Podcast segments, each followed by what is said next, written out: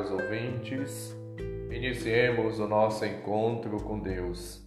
Em nome do Pai, do Filho e do Espírito Santo. Amém. Proclamação do Evangelho de Jesus Cristo segundo João, capítulo 16, versículos de 5 a 11. Glória a vós, Senhor. Naquele tempo, disse Jesus aos seus discípulos: Agora parto para aquele que me enviou, e nenhum de vós me pergunta: Para onde vais? Mas, porque vos disse isto, a tristeza encheu os vossos corações. No entanto, eu vos digo a verdade: é bom para vós que eu parta.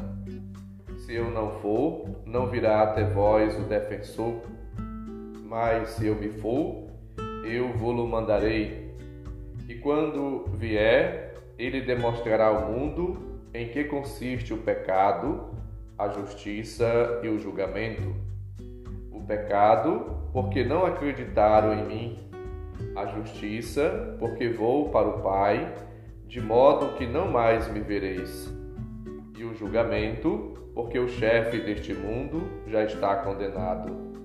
Palavra da salvação. Glória a vós, Senhor. Jesus, antes de voltar para o Pai, ele suscita, provoca nos discípulos a confiança, a esperança e a fé.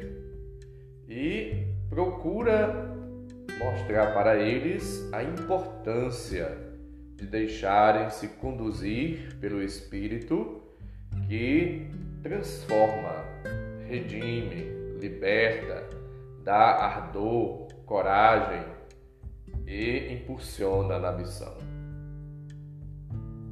Viver, portanto, uma vida na abertura, na disponibilidade, no serviço a Deus, aos irmãos, ao reino. Viver uma vida confiando e esperando na providência divina. Somos cuidados de Deus, acreditando em Jesus e deixando-se conduzir continuamente, de maneira ininterrupta, pelo Espírito. Jesus, portanto, ao anunciar a sua partida, afirma que ela é conveniente para os discípulos. Diante da experiência da morte, à luz do Espírito Santo, os discípulos devem agir, viver e interpretar tudo. O testemunho de Cristo deve, portanto, ser essencial, fundamental, para que as pessoas entendam o que significam a sua presença, a sua palavra, os seus ensinamentos. Diante das perseguições, dos sofrimentos, da tentação, das provas, dos problemas e dificuldades da vida, os discípulos são chamados a testemunhar Jesus e o Espírito é quem vai iluminar, dar força, inspiração e respostas a todas as situações. Na força do Espírito devem todos viver. Assim, o Espírito é o paráquito, o advogado, aquele que vai assistir, vai acompanhar, vai conduzir, dar sentido, dá dinamismo, dá força, ânimo, coragem, entusiasmo. É o Espírito que suscita, que envia, que cura, que salva, que recria tudo e torna tudo novo. Portanto, vivendo na força e no dinamismo do Espírito, a igreja se torna cada vez mais uma presença viva.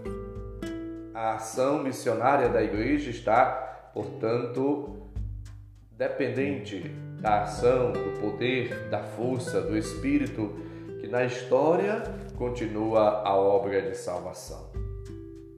O Espírito realiza prodígios, milagres, é o Espírito a alma da igreja, a força primordial da igreja.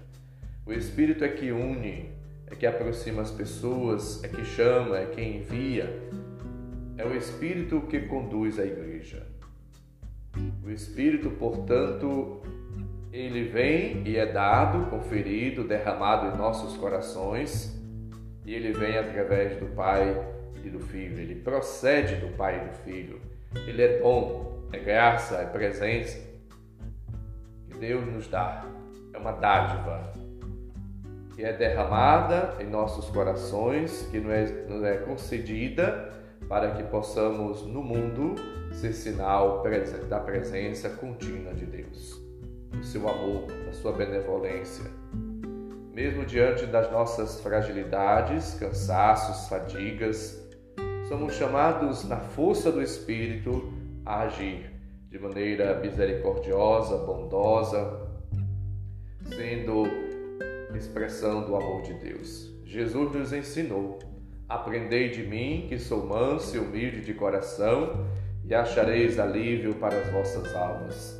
Pois o meu jugo é suave o meu fardo é leve. Mateus 11, 28 a 30.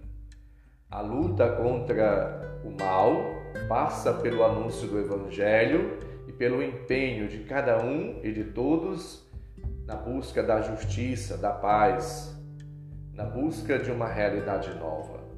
Portanto, protegidos, impulsionados, fortalecidos, guiados, conduzidos pelo Espírito, somos chamados a enfrentar as dificuldades, as provas do dia a dia, as perseguições e vencê-las.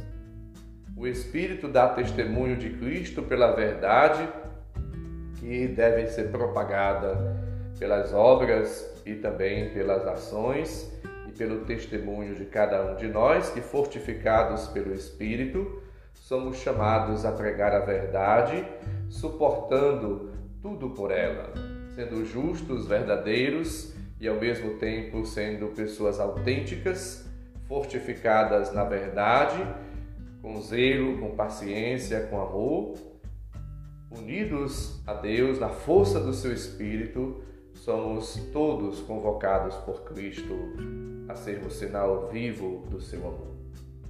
Peçamos o auxílio, os dons, os frutos do Espírito e cada dia nós somos chamados a acreditar ainda mais na presença de Deus. Quem crê já está salvo, quem não crê está condenado. Por quê? Porque o pecado, conforme Jesus orientou hoje, consiste nisso, em não acreditar nele.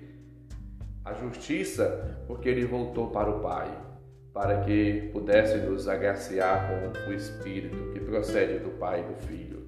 O julgamento, porque o chefe deste mundo já está condenado. Jesus, ele veio, portanto, para redimir, libertar, para realizar a justiça divina, a salvação.